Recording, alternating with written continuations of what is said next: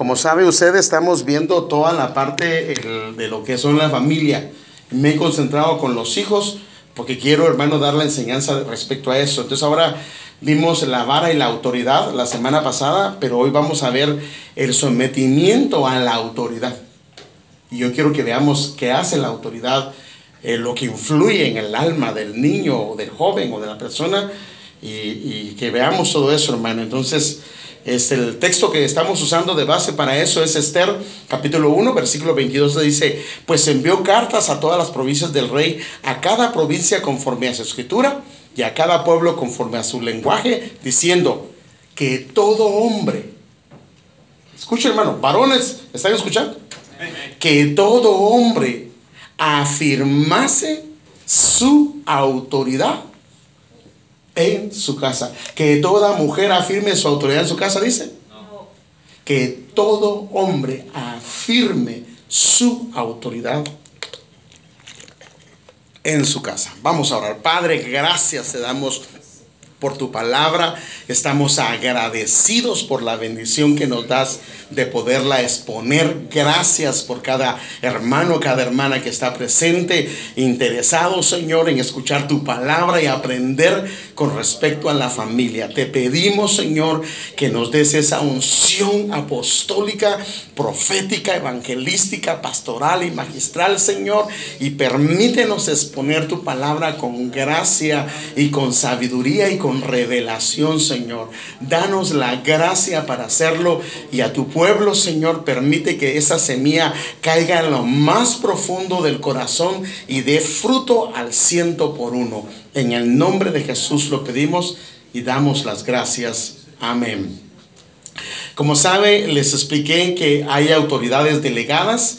La vara es un símbolo de autoridad que ha sido delegada a la familia y los padres tenemos la responsabilidad de cuidar a los hijos aplicando la vara, aplicando ese instrumento que el Señor nos dio. Vamos a ver inclusive qué edades aplica para que usted lo pueda ver. Las llaves del reino, por ejemplo, es una autoridad que fue delegada a la iglesia específicamente y por supuesto la iglesia tiene la responsabilidad de reconciliar. Es la única entidad en el mundo que debe reconciliar al mundo con Dios a través, por supuesto, de Jesucristo. Y la otra es la espada que Dios se la delegó. Por eso es que ahora hay una separación entre el gobierno y la iglesia.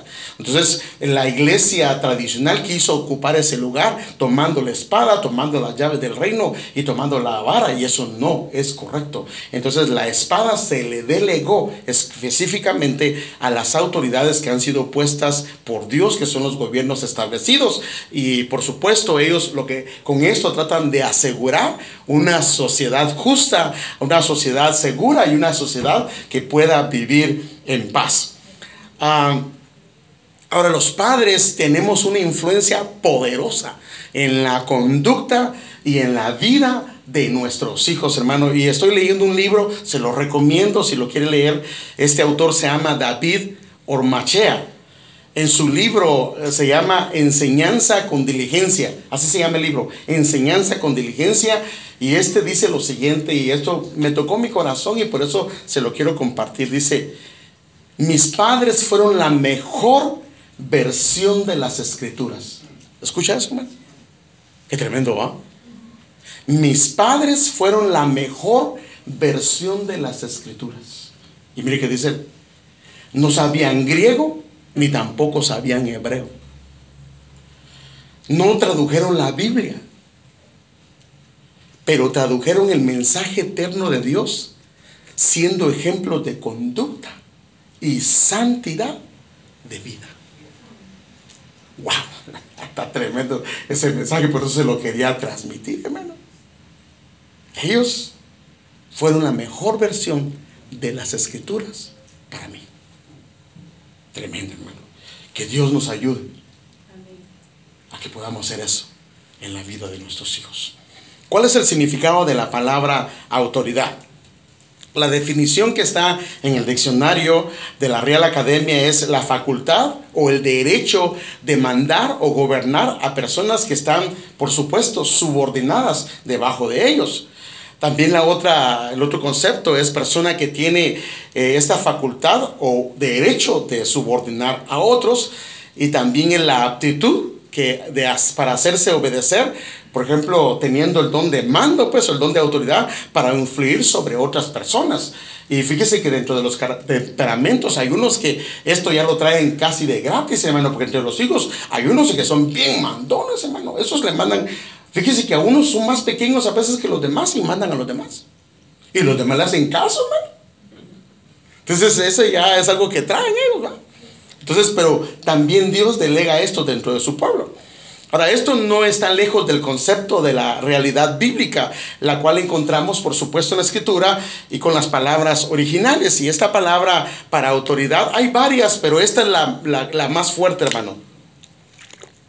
La palabra es zarar que es, no es arar, sino zarar, que es la palabra hebrea 83-23 y significa tener o ejercer o conseguir dominio o afirmarse, por eso dice que afirme su autoridad, ¿va?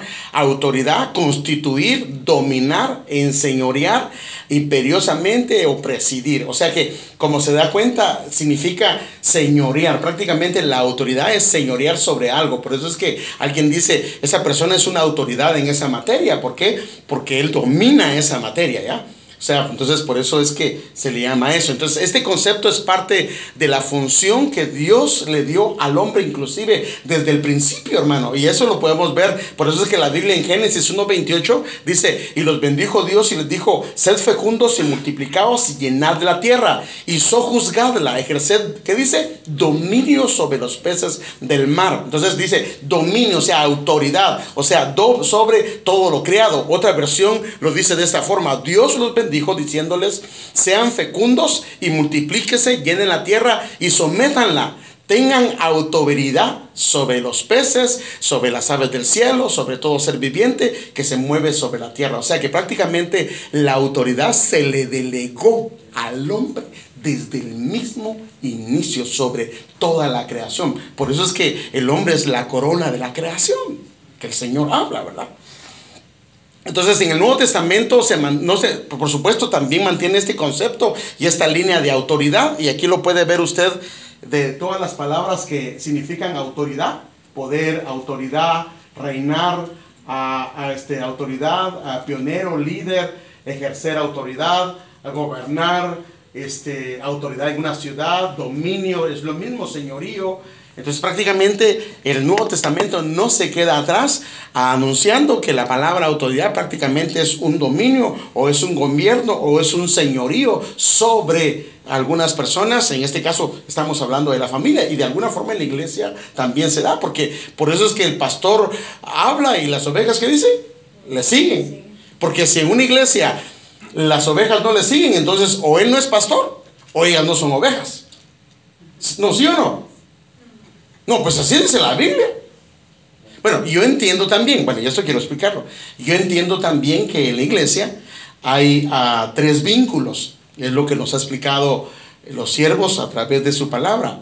Un vínculo es que una persona es un, es un, es un buen predicador. Me gusta cómo predica. Y por eso es que vengo a la iglesia. Lo otro es que la persona siente un vínculo como una oveja hacia, hacia un pastor. Este también está bien. Pero lo único malo de las ovejas es que las ovejas se pueden ir. Y el otro vínculo, que es el más importante, es el vínculo de hijo.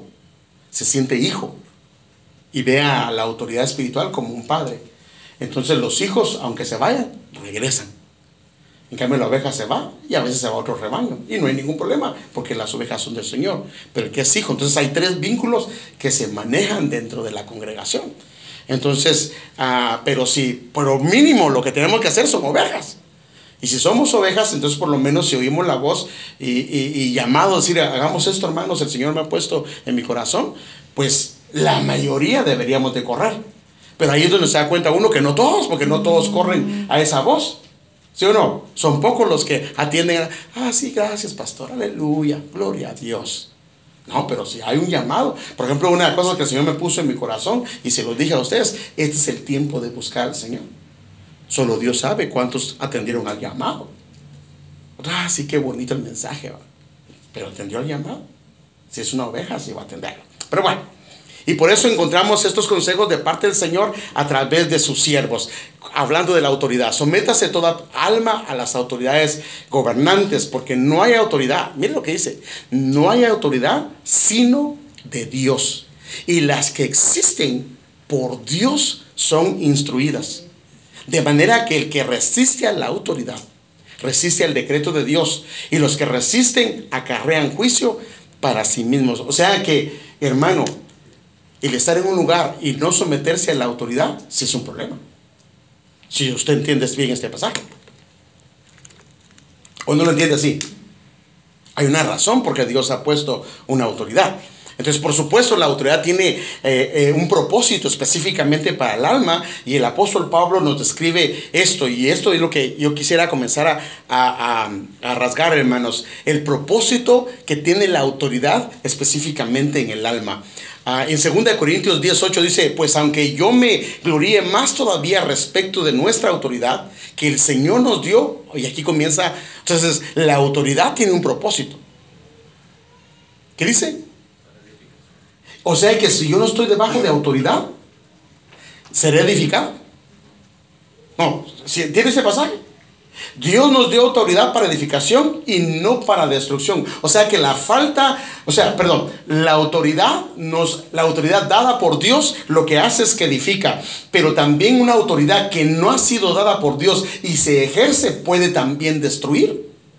Entonces, por eso es que es importante que en este caso el ministro o las personas que sean asignadas para una labor dentro de la iglesia estén designadas de parte de Dios, porque entonces la autoridad va a ser para edificar, que a la larga es lo que el Señor quiere hacer. Otra versión dice de este pasaje, pareciera que estoy jactándome demasiado de la autoridad que nos dio el Señor, pero nuestra autoridad los edifica a ustedes. O sea, la autoridad que Dios le dio a los ministros es para edificar, no para destruir. Así que no me avergonzaré de usar la autoridad que el Señor me ha dado, es lo que él quiere decir. Entonces, esta escritura, escritura deja bien claro que la autoridad ejercida correctamente edifica, pero ejercida incorrectamente puede llegar también a destruir. Y eso es lo que ha pasado, hermanos. Entonces, por eso es que es importante que evaluemos la autoridad que se está llevando a cabo y la, autoridad con que estamos haciendo bien las cosas. Eso se lo expliqué la semana pasada, que hay cuatro autoridades básicas y está la autoridad de la familia, en este caso el padre, la madre se somete al padre y ambos, los hijos se someten a ambos. Está el gobierno, que tiene líderes nacionales, autoridades locales y por supuesto está el pueblo, está la iglesia que tiene los líderes llámese eh, diáconos, llámese eh, encargados de cada ministerio y por supuesto están los miembros. Y Dios ha puesto todo esto, hermano, y tenemos que respetarlo. Y está también el trabajo. O sea que Dios se ha encargado y sabe que por eso es que hay cuatro evangelios, por eso es que hay cuatro puntos cardinales, por eso es que salían cuatro brazos del Edén, hermano, porque esto es muy importante, la autoridad es muy importante y hasta en el trabajo Dios permite que estemos sometidos debajo de alguien, a no ser que nosotros estemos dueños de un negocio, pero de contrario no. Y no quiero hablar de eso porque me quiero enfocar directamente en el alma, ¿verdad? Cuando estamos hablando de la familia también hay un orden y una manera correcta de hacer las cosas y una manera correcta en la que la autoridad dentro del hogar debe de funcionar y se debe de ejercer. Y esto es importante. Entonces en Efesios 5:21 dice que habla de un sometimiento dentro primero del matrimonio, dentro de los esposos. O sea, tiene que haber un sometimiento dentro de los esposos conociendo y entendiendo la posición que el Señor nos dio a cada uno de nosotros. Porque dentro de la creación Dios le dio a cada parte del hogar una parte que debemos de ejercer. Y la Biblia dice que nosotros debemos someternos a ese orden creacional que el Señor dio. Y por eso dice, sometiéndonos unos a otros. Pero ¿cómo es la única forma de meterse? Si no hay el temor de Él, no es posible. Por eso es que tiene que ser en la reverencia, en el temor de Cristo. En Cristo es posible poder someterse unos a otros, ya sea hablando de autoridades en la iglesia, ya sea hablando dentro del matrimonio, y aquí específicamente está refiriéndose al matrimonio, pero aún hermano dentro de la iglesia, hermano amado, por eso hay un liderazgo. Y a veces los líderes opinan y dicen, hermano, yo pienso esto, y se le escucha, hermano. Y a veces sabemos que Dios es que está hablando y se hace. Reconociendo que son autoridades. Entonces, mire lo que dice, las mujeres estén sometidas a sus propios maridos, pero él pone una regla. ¿Cómo debe de hacerse? Aquí no deja lugar a dudas. Dice que debe de ser como se somete al Señor. O sea que si yo no me logro someter a mi esposo, en este caso es difícilmente que me pueda someter a el Señor. El problema es que si yo, me, si yo digo que soy una persona espiritual y que soy una persona que ama al Señor y soy una persona madura, entonces se supone que estoy sometido debajo o sometida debajo del Señor. Entonces debería de poderme someter debajo de la autoridad que se me ha sido delegada. Entonces, esto es importante. Entonces, si estamos en el orden y la autoridad que es dada por el Señor, es posible someterse, fíjese bien, saludable y correctamente en el orden que el Señor ha establecido al respecto. Y esto no se hace, si esto no se hace en el Señor, entonces este tipo de sometimiento, por supuesto, va a ser conflictivo, destructivo y va a crear un desgaste emocional en ambas partes o en las partes involucradas. Por eso es que tiene que ser en el Señor, hermano. Y por eso es que a los que les hablamos es al pueblo creyente, porque se supone que, por eso dice, ya no vivo yo, ¿qué dice? Más Cristo vive en mí. Y ahora, por eso es que, hermanos, lo que pasa es que la palabra Señor para nosotros, como decimos, o, o digamos el Señor fulano, el Señor mengano, pero no, en la antigüedad, al único que le decían el eh, Señor era el César, al emperador. Entonces, cuando la gente decía, Él es mi Señor, hermano, está diciendo, yo me someto bajo el dominio de Él. Totalmente. Ahora, quiero ver qué pasa cuando hay conflictos de autoridad dentro de la casa. Porque esto es un problema, hermano, cuando hay conflicto. Por eso digo que no, en, el hogar no pueden haber tres, tres ah, autoridades. No pueden haber dos, solo tiene que haber una sola autoridad. Porque si hay dos autoridades, entonces, hermano, van a haber consecuencias de esto. En el casa solo debe haber una sola autoridad y en este caso no sometemos a la autoridad que está establecida, por supuesto. Por eso el Señor pone que Cristo es la cabeza, el hombre es la cabeza y la mujer se somete debajo del hombre y los hijos se someten debajo de ellos. Pero quiero mostrarle de hombres que eran hombres de Dios, un pueblo que tenía promesa. Ahora, y esto quiero explicarle que aún puede haber promesas grandes de parte de Dios para nosotros. Ser siervos del Señor. Ser eh, eh, en, muchas cosas eh, de renombre, pero no necesariamente significa que la autoridad en casa esté bien. Entonces, mire, déjeme mire, mire, mire, y todo tiene que ver con esto. Dice, los niños crecieron y Esaú llegó a ser diestro, cazador, hombre del campo. Pero eh, Jacob era pacífico que habitaba en tiendas. O sea que ya aquí nos está dando la Biblia que ambos tenían un temperamento completamente. El otro le gustaba ir a cazar, le era aventurero. Y el otro era de casa, era de hogar. Y mire que sigue diciendo, y amaba. Entonces el problema fue que eso no es problema porque eso es parte de lo que Dios les heredó a ellos a través de los padres. El problema fue que ellos comenzaron a identificarse, hermano, con uno de ellos. Y entonces, mire lo que dice aquí. Y amaba Isaac a Esaú. En otras palabras, no es que no amara a Jacob, pero sí hizo la diferencia, que había una diferencia entre uno y otro. Entonces dice, y amaba Isaac a Esaú porque le gustaba lo que cazaba. Y entonces Rebeca no se quedó atrás. Y ella dice que amaba a Jacob. Hermano, estamos hablando de un solo hogar, no estamos hablando de dos hogares, de dos personas que se habían divorciado, estamos hablando de una casa y de hombres, hermano, que fueron patriarcas y de ahí viene, hermano amado, la, Israel. Pero tenían problemas serios con la autoridad dentro de casa y ellos se inclinaron por un lado y esto quiero mostrarle. Ah, por las escrituras podemos entender que Rebeca era una colérica. Era un temperamento fuerte, hermano. Fíjese que ellos prácticamente fueron una figura de Abraham y de, y de, Sara. ¿Sabe cómo se llamaba Sara antes de llamarse Sara? ¿Y qué significa Sarai? Ah, ya se los expliqué, por eso se quedó estéril. Dominante. Dominante. Entonces, y, y, esa misma figura se repite en ellos. Entonces, en el caso de ella, era Rebeca, era colérica y Isaac era flemático. Por eso fue que él también negó a su esposa y se rajó. Ahora, el asunto es este, que estas personas para acá les he explicado que son extrovertidos y estos para acá son introvertidos. Entonces, dentro de los hijos, Esaú era colérico y en el caso de este Jacob, yo creo que era melancólico tirándole a flemático. Y lo voy a explicar por qué. Porque era tranquilo, pero la pila, hermano, porque este vino y se la supo hacer, hermano. Ese le ganó la, ¿sí o no? Este no era, perdón la palabra, no era lelo, hermano.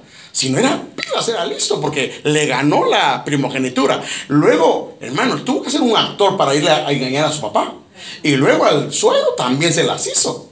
Usted sabe, todo lo que pasó, hermano. No vamos a leer el porque usted ya lo sabe, lo conoce. Entonces, este era inteligente, pero era calmado.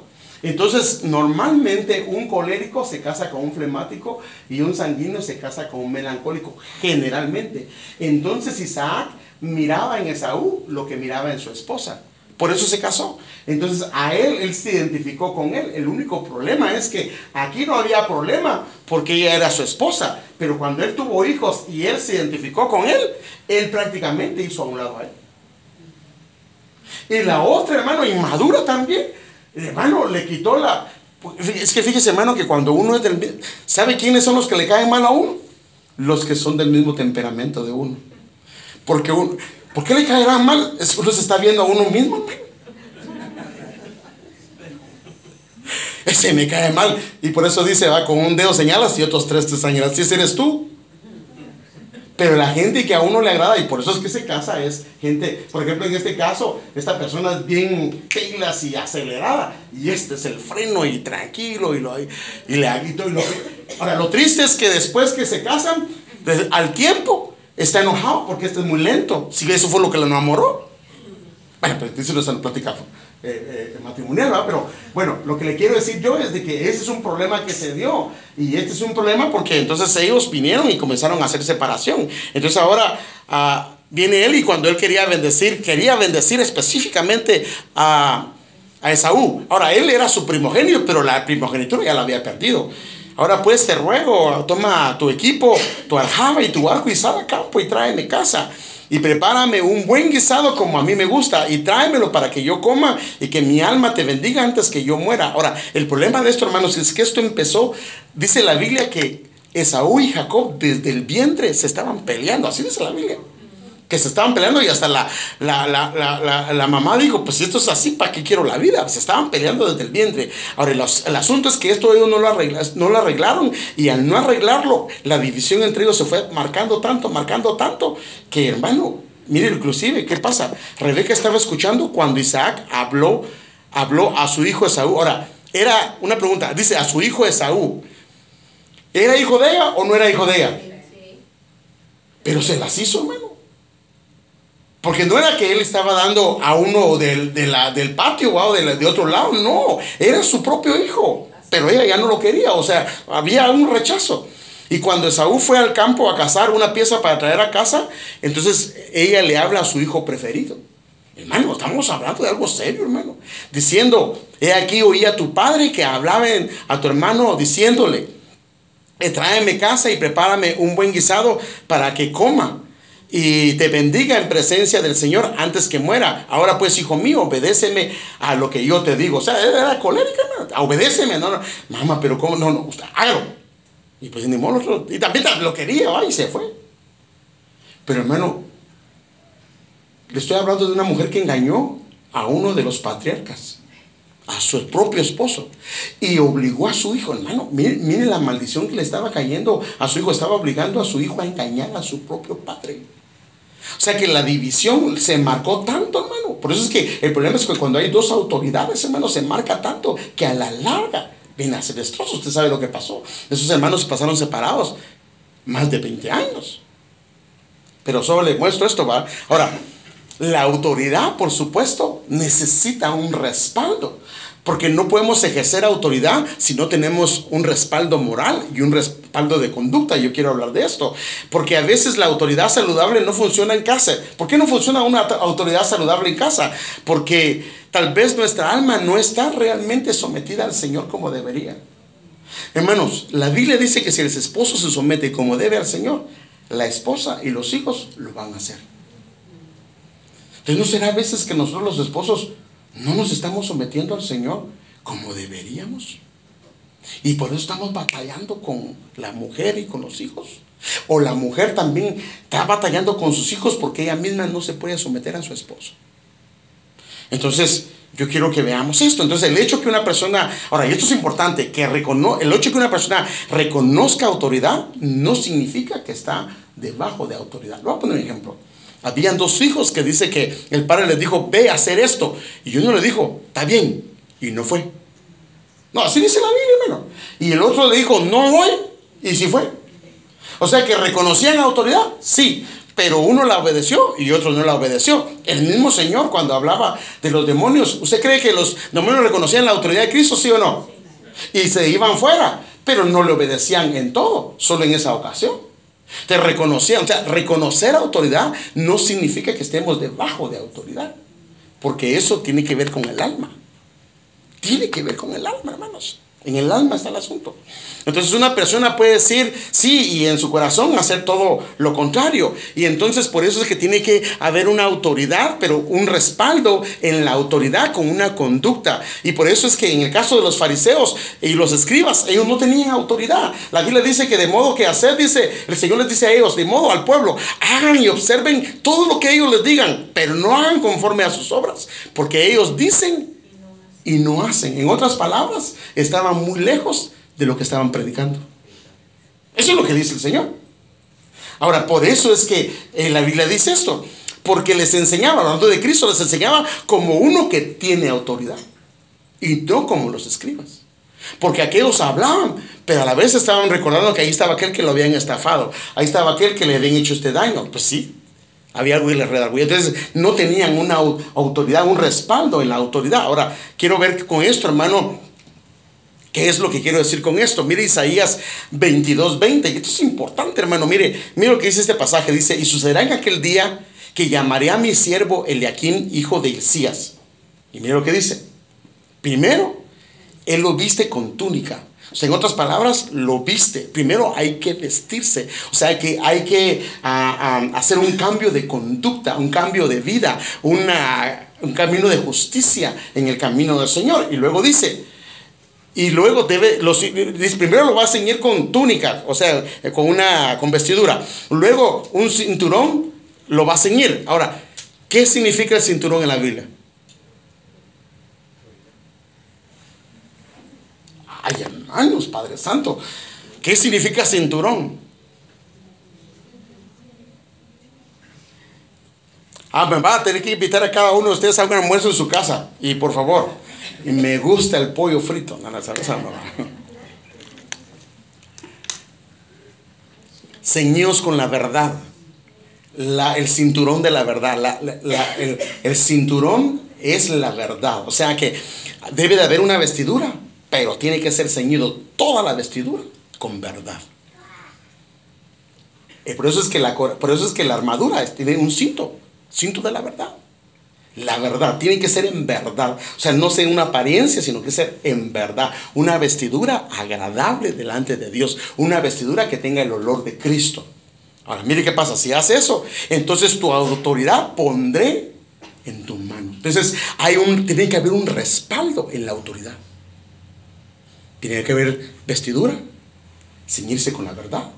Y entonces Dios pone la autoridad en su mano. Ahora, mira lo que dice. Y entonces llegarás a ser padre para los habitantes de Jerusalén. O sea que a veces no podemos ser el padre que, seamos, que necesitamos ser en casa. Porque nosotros nos hacen falta esas cosas. O sea que hay un proceso, hermano, hay una vestimenta, hay un ceñirse con la verdad. Entonces Dios delega la autoridad del cielo y entonces podemos llegar a ser los padres que necesitamos ser para la iglesia, para casa o en las áreas donde nosotros nos metíamos. Miren, hermanos, a José le, todo el mundo le echó el ojo. De siervo está tremendo. ¿Qué hicieron, hermano? Lo llamaron y lo pusieron de jefe. Porque ese hombre estaba debajo de autoridad. Sus vestiduras estaban bien y estaba ceñido con la verdad. Si nosotros, hermanos, hacemos lo correcto, el Señor va a dar la orden de que seamos padre en los lugares. Por eso él dijo, no vas a hacer cola. Hermano, yo no digo eso, hermano. No vas a hacer cola. Él dijo, ¿qué vas a hacer? Cabeza. Cabeza es principal. Hermano, pero es que, ¿sabe qué pasa? Yo no tengo capacidad. Abraham era flemático, llegó a ser padre de naciones. Isaac era flemático. ¿Y sabe qué? La Biblia dice que lo enriqueció tanto que el rey de los filisteos y Ficol, el, el, jefe de su ejército, llegaron a decirle, sabes que Dios te ha bendecido mucho y mejor vete de acá. No tiene nada que ver con el temperamento, tiene que ver con la bendición de Dios. Si hacemos lo que Él dice, no importa si somos flemáticos, melancólicos, coléricos, no importa hermano, el Señor nos va a poner en alto. Al que me honra, hermano, eso lo dice el Señor, yo lo honraré. Así dice Él. No lo digo Dios, lo dice su palabra. Entonces Isaías, hablando ese mismo pasaje, pero en versículo 23, dice, entonces pondré la llave de la casa de David sobre su hombro. Ese es el mismo pasaje. Cuando Él abra, nadie se cerrará. Y cuando Él cierre, hermano, si hacemos las cosas como el Señor dice, eso se va a dar en nuestras vidas. ¿Lo quieren, hermano? Empecemos desde el inicio. Hoy la palabra decía, la profecía dice que nos lavemos las ropas. Y luego tenemos que seguirnos de la verdad. No mentira, hermano. No, a Dios no le agrada la mentira. Señarnos con la verdad, hermano. ¿Sabe, hermano, que ah, pues la profesión que ejercí más, aunque me preparé del, de, me preparé en, en el área técnica en Guatemala. Yo me gradué de electricidad industrial en Guatemala. Pero la vida nos mandó a trabajar en ventas. Y pues yo era cristiano, pues obvio. Entonces un día me dice alguien, ¿y cómo le haces? Porque le tienes que mentir a la gente, si no, no te va a comprar. No, no. Yo le digo la verdad. Pero entonces, ¿cómo le haces? ¿Para que te compre? Pues sí, cuando me dicen lo que quieren preguntarme, yo les contesto y les digo la verdad. Y hermanos, por seis años consecutivos en, en la compañía donde trabajaba me llevé el primer lugar en ventas. Sea que si usamos las armas de Él, el Señor nos va a bendecir. Creyendo, hermano. Dios no quiere nada con la mentira. Nada, nada, hermano. Yo sé que a veces es que no existen mentiras blancas. No lo hay, hermano. No le agrada al Señor. Al Señor le agrada que hablemos con la verdad. A veces nos va a doler, a veces va a ser duro, a veces nos va a ser complicados. Pero ¿sabe qué? Dice que en la medida que amemos la verdad, la verdad se nos va a revelar porque algunos amaron la mentira y fueron entregados a la mentira. Hermano, así lo dice la palabra. Entonces, por eso es que tenemos que esforzarnos. En casa no tenemos que permitir mentiras. Y cuando no, hay que entrarle. ¿Sabe que, ¿Sabe que en las embajadas, hermano, en las embajadas cuando uno va a pedir la visa, le aceptan un puño de cosas, pero si lo agarraron una mentira, ya no le dan nada. ¿De verdad? Entonces nosotros tenemos que tener cuidado en eso, hermano, porque a Dios no le agrada. Pero bueno, ah, y, mire qué dice, lo clavaré como clavija en un lugar seguro. Ay, aleluya, hermano. No inseguro, lo clavaré como clavija en un lugar seguro y será un trono de gloria para la casa de su padre. Hermano, tenemos que hacer cambios, hermano para la gloria de su nombre, hermano. Ahora, el propósito de esta autoridad. Entonces, si hay un sometimiento correcto dentro del matrimonio, también habrá hijos que estén sometidos dentro de esa autoridad. Y por eso es que en Efesios 6.1 dice un sometimiento de los hijos hacia los padres. Entonces, ahora mire esta palabra, hijos, dice, hijos, obedecer a vuestros padres. Ahora, ¿cómo lo dice a los hijos también? En el Señor. Porque esto es justo. Ahora, como les he hablado, este tecnón es este hijo. Es prácticamente el adolescente que está entrando a la, que está entrando a la juventud. Es este hijo. Dice, obedeced en el Señor a vuestro Padre, o a vuestro Padre si este fuera joven, a vuestro Padre, obedeced en el Señor. Eso es lo que el Señor dice. Entonces esa es la palabra tecnón, por eso se lo mostré, para que lo vieran. Miren, es la palabra tecnón, hablando de este. Ahora, Mire otro pasaje, dice, ahora, y honra a tu padre y a tu madre, que es el primer mandamiento con promesa. O sea, que a estos hijos para abajo tienen que honrar a sus padres. Y si no lo están haciendo, usted tiene que poner su autoridad de parte de Dios para que ellos lo hagan. Y ahí entran jóvenes, hermano. Ahorita vamos a ver. Colosenses 3.20 dice, eh, Colosenses 3.20 dice, otra vez a los tecnón, dice, sed obedientes a vuestro padre Hermano, ahí, ahí, ahí no, deja, no deja lugar. Ahí dicen todo. Ah, no, pero es que usted no me entiende. No, no. Ah, es que yo quiero tener mi novia. Y si el papá dice no, en todo. En todo. Ahora, ¿qué dice? Porque esto es agradable al Señor. Ahora, para que más o menos veamos que esta palabra sí es prácticamente la edad de más o menos de esta adolescencia para arriba. Mire lo que dice Lucas. Y este es el pasaje cuando ellos, la Biblia cabal especifica que a los 12 años ellos lo llevaron a Jerusalén y él se quedó y se perdió. Y ellos regresaron. Y todos los que lo oían estaban asombrados porque lo encontraron. Cuando lo encontraron, dice, estaban asombrados de su entendimiento y de sus respuestas. Cuando sus padres lo vieron, se quedaron maravillados y su madre le dijo, hijo, pero como nosotros ese problema que las palabras son igual. Pero no, aquí le dijo tenón. O sea que en otras palabras, este hijo prácticamente era más o menos de esta. 12 años, 13, 14, por ahí andaba. O sea que a esa edad entonces Jesús estaba sujeto a sus padres. Estaba, o sea, hermano, o sea, eso significa que este puede estar libre. Hermano, si este no está, de aquí para abajo menos. No se puede. Esa es la enseñanza de la escritura que nos da. Ahora, cuando hablamos de la autoridad que se debe de practicar y ejercer en los hijos, la Biblia enseña a algunos a medios principales. Y esto ya lo vimos, pero no en detalle, y hoy quiero verlo en detalle en algunas áreas.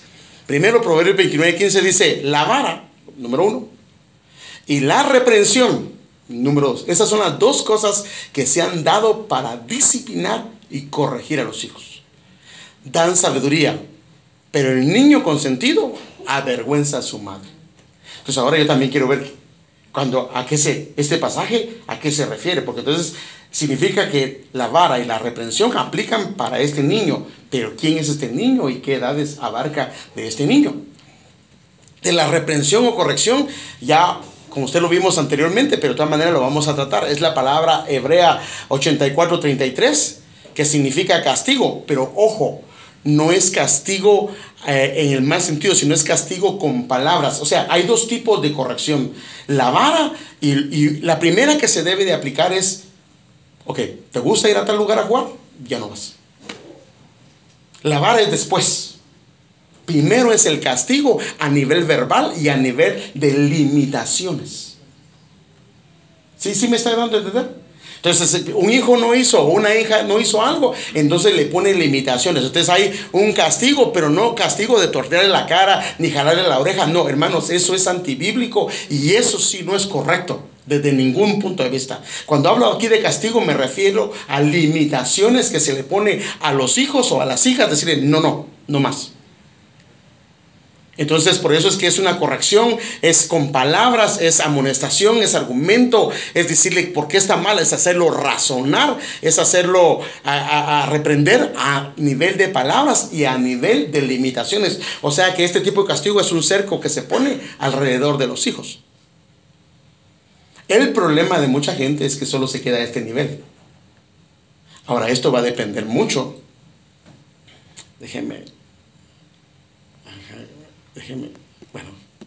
Bueno, ahorita vamos a ir de todas maneras ahí. Esto va a depender mucho del temperamento, pero vamos a entrar ahí, pero mejor vamos a... Depende mucho el temperamento, porque la reprensión en algún temperamento funciona, pero en otros temperamentos la reprensión se necesita malabar. Y vamos a ver. Bueno, prácticamente podemos observar que estas dos herramientas dejó el Señor para que guiemos a nuestros hijos. Y dependiendo el temperamento, se va a aplicar las dos, o a veces solo una, o a veces la mezcla de ambas cosas. Ahora, si la reprensión verbal no funciona, entonces se aplica la vara, porque el propósito, por supuesto, de la vara es corregir la conducta. Y aquí yo quiero que veamos esto. La disciplina viene que es a través de la vara o a través del castigo, pero al nivel de limitación de palabras, es instruir, enseñar formar, pero se enfoca directamente en la conducta, en el comportamiento. Pero si yo le tiro un leño o le tiro lo que tenga en la mano a mi hijo o le pego donde quiera, eso es castigo. Eso es un enojo hacia la persona. Es el castigo. No estoy hablando del castigo verbal o limitación. Este tipo de castigo es infligir sufrimiento, dolor, lesión y va directamente al individuo. Y eso sí va a crear una amargura dentro del corazón del niño, o dentro del corazón del joven, o dentro del corazón del adolescente. Entonces, no, eso no se debe de dar. Entonces, el, en sí la disciplina tiene que ser a nivel de la vara o a nivel de un castigo, pero a nivel de limitación. ¿Sí, sí está claro conmigo eso? ¿Sí? Ok. Si no, le vuelvo a explicar. Bueno, entonces es hermoso observar cómo la Biblia nos deja ver desde qué edad y hasta cuándo podemos disciplinar con reprensión y con vara a los hijos, hermano. Entonces, esta palabra que dice niño, acá, mire que dice, es la palabra nar en el hebreo, que es muchacho. Se refiere de, de, la edad, de la infancia, hermano. Esto no está alterado. Todo lo que estoy poniendo acá, si usted lo busca en la concordancia Strong, exactamente así lo va a encontrar. Es de la edad de la infancia ¿Hasta dónde se puede dar vara? Hasta la adolescencia. La vara y la reprensión son hasta la adolescencia. Claro, si se dio vara desde el inicio como debe ser, cada vez se va dando menos. Menos hasta que hay un momento que es a nivel de palabras. A nivel de palabras. O sea, por favor, no hay hijos de más de 18 años, no les quiera dar vara, los va a sacar de la casa. A ellos ya no, ese tiempo ya se acabó. Ese es otro tipo de reprensión en algunos países. Si están debajo de la autoridad, es otro tipo de reprensión, un tipo de consejo. No aconsejar, sino consejo. Pero lo vamos a ver. ¿Por qué se aplica la reprensión y la vara desde la niñez?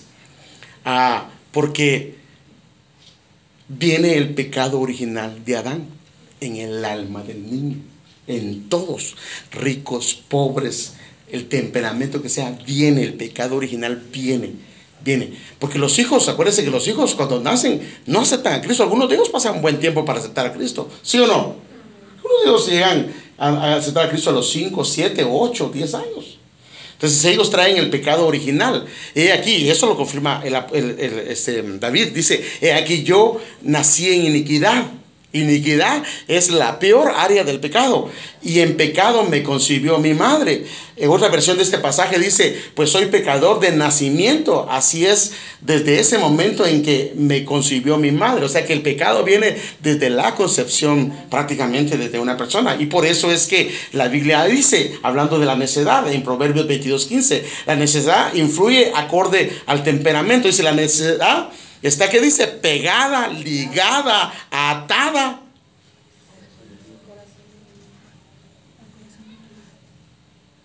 Pero ¿quién es este niño? Pues es una A también.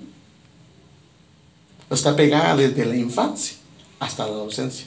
El problema es que si nosotros, dice, la necesidad está ligada al corazón del niño, la vara de la disciplina ¿Qué dice? Hermano, eso lo dice el Señor, hermano. No lo estoy diciendo yo, lo dice el Señor. La alejará de Él. Entonces, si nosotros vimos que la amonestación no se dio, entonces tiene que aplicar la vara. Y entonces aquí es donde se recuerda que cuánto temperamento está el colérico, está el sanguíneo. Esto ya lo vimos, hermanos. No quiero ah, entrar en detalles porque ya lo vimos. Está el melancólico y está el flemático. Solo estos son los más alegres, los que son andan siempre felices, cantando, silbando y hablándole a medio mundo, son bien platicadores, son bien sociables, pero, bueno, acuérdense también que estos tienen mezcla, uno influye, hay un sanguíneo, sanguíneo colérico, sanguíneo flemático, sanguíneo ah, melancólico. Entonces estos, por ejemplo, estos son los más desordenados, son bien desordenados, estos Estos también son desordenados. Estos dos son dados a ser bien extrovertidos. Estos dos son introvertidos. Estos son prácticos, no son dados a, sentimientos. Estos son dados a sentimientos. Entonces, esa es la diferencia. Pero quiero entrar a esto. Entonces, cuando hablamos de la vara, normalmente la necedad se refleja más en el melancólico y en el colérico. Esto se, refleja más la necedad. Hay que trabajar esa parte. Ahora, este es, este es, este es el bravo. Le dicen algo y no lo hacen, hermano. Y le dice, te voy a dar vara. ¿Mm? Y le pegan, hermano, y ponen las nalguitas bien fuertes porque, no, no, de verdad, hermano. En cambio, en ese aspecto este se quebranta. Hermano, es que nosotros hemos visto todo eso, hermano. Entonces, entonces estos dos tienen un problema de necedad. Ahora, estos dos, su problema son las travesuras, porque como son bien extrovertidos, estos se meten en problemas, le pegan a los demás, se comen la comida del otro, este, a este le vuelan la comida, hermano, y ya, el otro hace la hermano. Y el otro ahí, y, dice, ¿qué te pasó?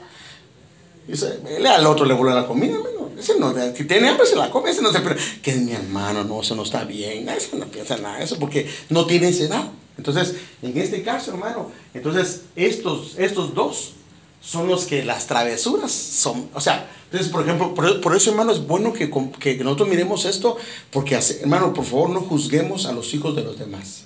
Porque es fácil, la hermana tiene un melancólico y un flemático. Hermana, es que yo hace mi hijo. Ahí le digo que se siente y ahí se sienta. Ah, pues sí, sí, eso, eso, no se batalla mucho con ellos. Eso se les dice que ahí se sienta. Pero dígales a estos que se sienten un ratito. Sí se sientan, pero un ratito. Y a ratito se vuelven a levantar.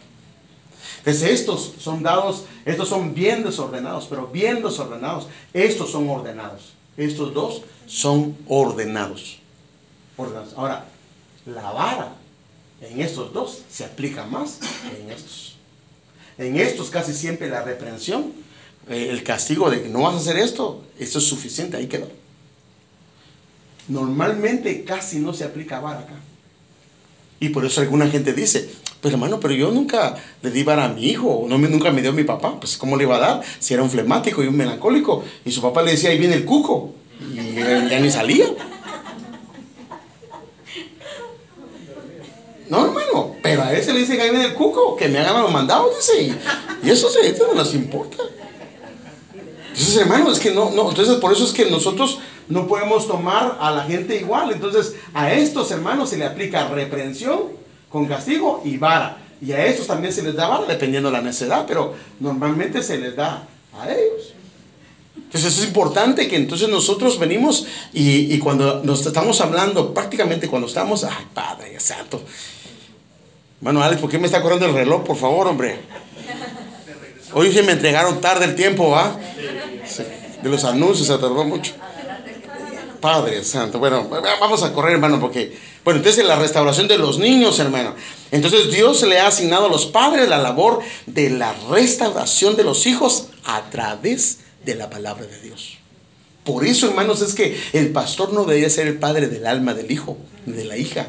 Es el padre que fue asignado. Pero cuando nosotros fallamos en esa área, los hijos, miren, miren lo que dice el Señor, hermano. La ley del Señor es perfecta. ¿Qué dice? Que restaura el alma. La ley, la palabra del Señor es la que restaura. Entonces, si nosotros no usamos la palabra, ¿cómo el alma de nuestro hijo y de nuestra hija va a ser restaurada? Mire que dice otra versión. Las enseñanzas del Señor son perfectas, reavivan el alma. Hermanos, de verdad que nosotros si no usamos la escritura es porque no queremos. Deberíamos usarla, hermanos, para enseñar a nuestros hijos y para corregirles, para instruirles y para explicarles por qué aquello no está bien.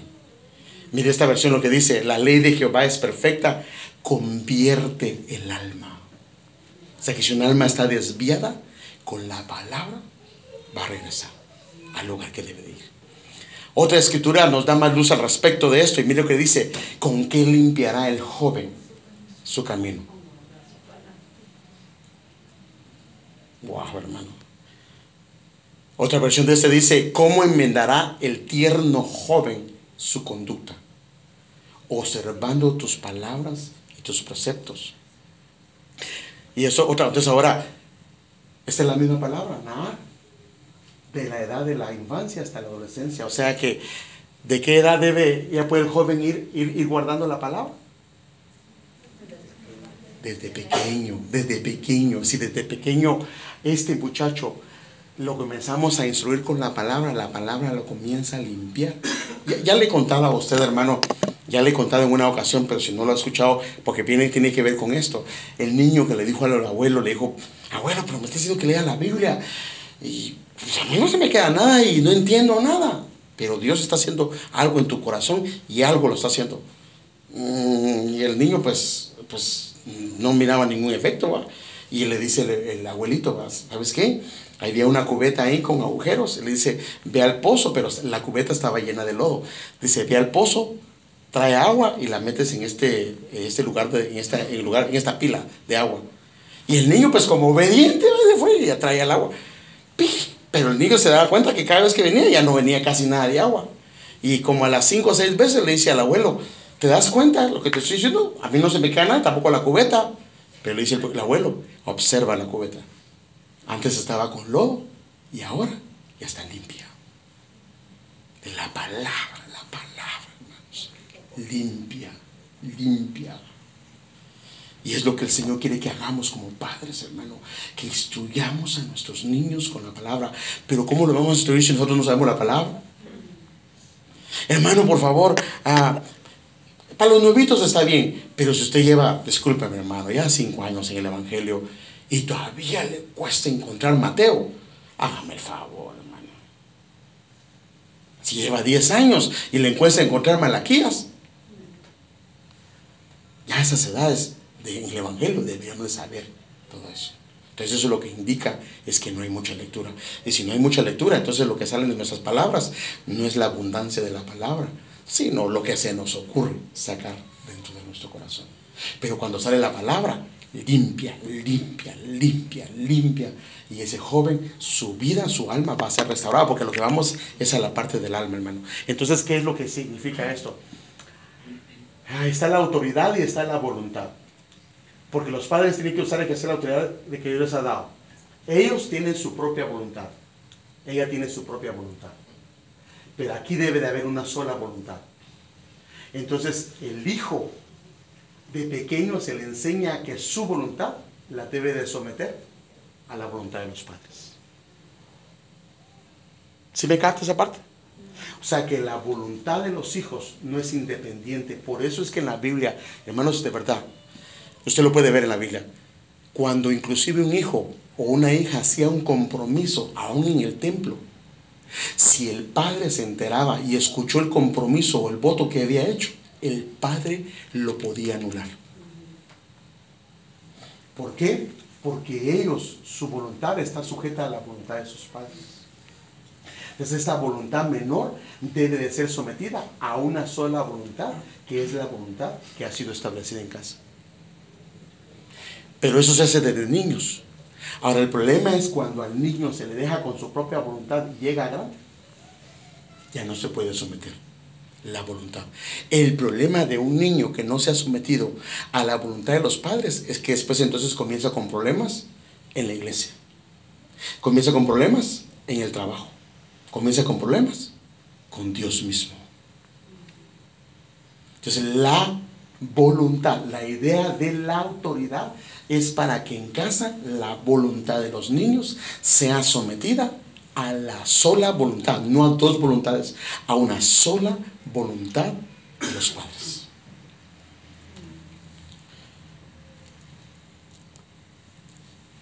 Porque si hay esto, si el niño ha establecido su voluntad Imagínense cómo es posible, eso no es bíblico, que la voluntad de ella la somete a la voluntad de él y la voluntad de él la somete a la voluntad de él. Eso es antibíblico. Eso va a traer un caos y un desorden en el hogar espantoso.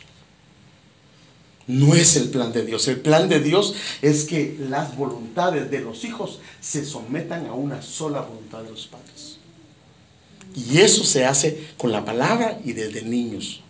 Ellos no, hermanos, usted no va a hacer nada antibílico y no les va a hacer ningún daño, porque eso fue lo que Dios quiso que se hiciera, para que ellos un día su voluntad se la rindan a quién? Al Señor.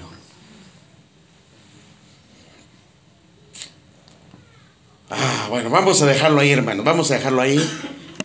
O déjeme ver. Si no, vamos a dejarlo ahí, hermanos. vamos a ver si los adolescentes se pueden ir al infierno. Vamos a verlos, hermanos. Pero no puedo verlo porque ya no nos ataría, pero es que es importante verlo, hermano, porque yo sé, hermanos, que ah, ah, de los niños estamos seguros, porque la Biblia dice, dejan a los niños venir a mí, y ahí dice la, inclusive la palabra, porque de ellos es el reino de los cielos. Pero cuando entramos a los adolescentes, hay una escritura que nos da otra observación. Entonces, por eso es que a los hijos, ah, no, es un joven. No, no, no. No, no, puede irse al infierno. Pero vamos a dejarlo ahí, hermanos. Vamos a dejarlo ahí porque tampoco la idea es correr. Y la idea es, entonces vamos a tratar un poco más de la autoridad, eh, de lo que hace en el alma. Lo que hace en el alma, que ese es el asunto, hermano. Por eso es que la autoridad ha sido delegada a los padres y nos ha dado el Señor la vara y la reprensión o el castigo. Entonces, nosotros tenemos la opción y el libre albedrío de hacerlo o de no hacerlo. Amén. Padre, te damos gracias, Señor, por tu palabra. Ah, gracias, Señor, porque nos permites exponerla. Señor, gracias porque nos das ah, tu gracia, Señor, para poderlo hacer. Pero te pedimos algo, Señor. Que nos ayudes a realmente hacerlo, Señor que podamos, Señor amado, limpiar nuestras vestiduras. Que podamos, Señor amado, ceñirnos con la verdad. Agarrar la autoridad tuya para someternos en la manera correcta y entonces ser padres que tengan un trasfondo, Señor amado, en la autoridad. Hombres y mujeres rectos delante del Señor hombres y mujeres que aman al Señor, hombres y mujeres que están ah, caminando en pos de ti, Señor. Señor, ayúdanos, Señor. No queremos ser neófitos en tu palabra, Señor. Nos has hablado vez tras vez de la importancia de tu palabra y tal vez a los niños no les hemos tomado la importancia de enseñarles tu palabra. Pero por favor, ayúdanos, perdónanos por lo que hemos dejado de hacer, pero ayúdanos, Señor, a hacerlo, Señor. A que tomemos, Señor amado, tu palabra como una herramienta, Señor amado, para hacer revivir, Señor, para sanar, para limpiar para curar la vida de nuestros hijos, el alma de ellos, Señor. Y permítenos que ejerzamos en orden la autoridad que se nos ha sido dada. Y permítenos someternos a las autoridades que has establecido, Señor, de la manera correcta, Señor. Líbranos, Señor, de cometer, Señor amado, una autoridad que no venga de ti, Señor, que traiga, Señor amado, algo incorrecto, que sea de destrucción. No lo permita, Señor. Somos carne, Señor, y sabemos que podemos caer en todo tipo de cosas, Señor, pero te pedimos que nos guardes y que nos ayudes y queremos, Señor amado, caminar en rectitud y en santidad, Señor. Atesora esta palabra en nuestro corazón, Señor, y ayúdanos a caminar a la luz de tu palabra, Señor. En el nombre de Jesús lo pedimos, Señor y damos las gracias, amamos tu nombre. Bendice a tu pueblo, llévalo con paz y con bendición a sus hogares. Bendícelo en el resto de la semana y te agradecemos, Señor, por la lluvia, Señor.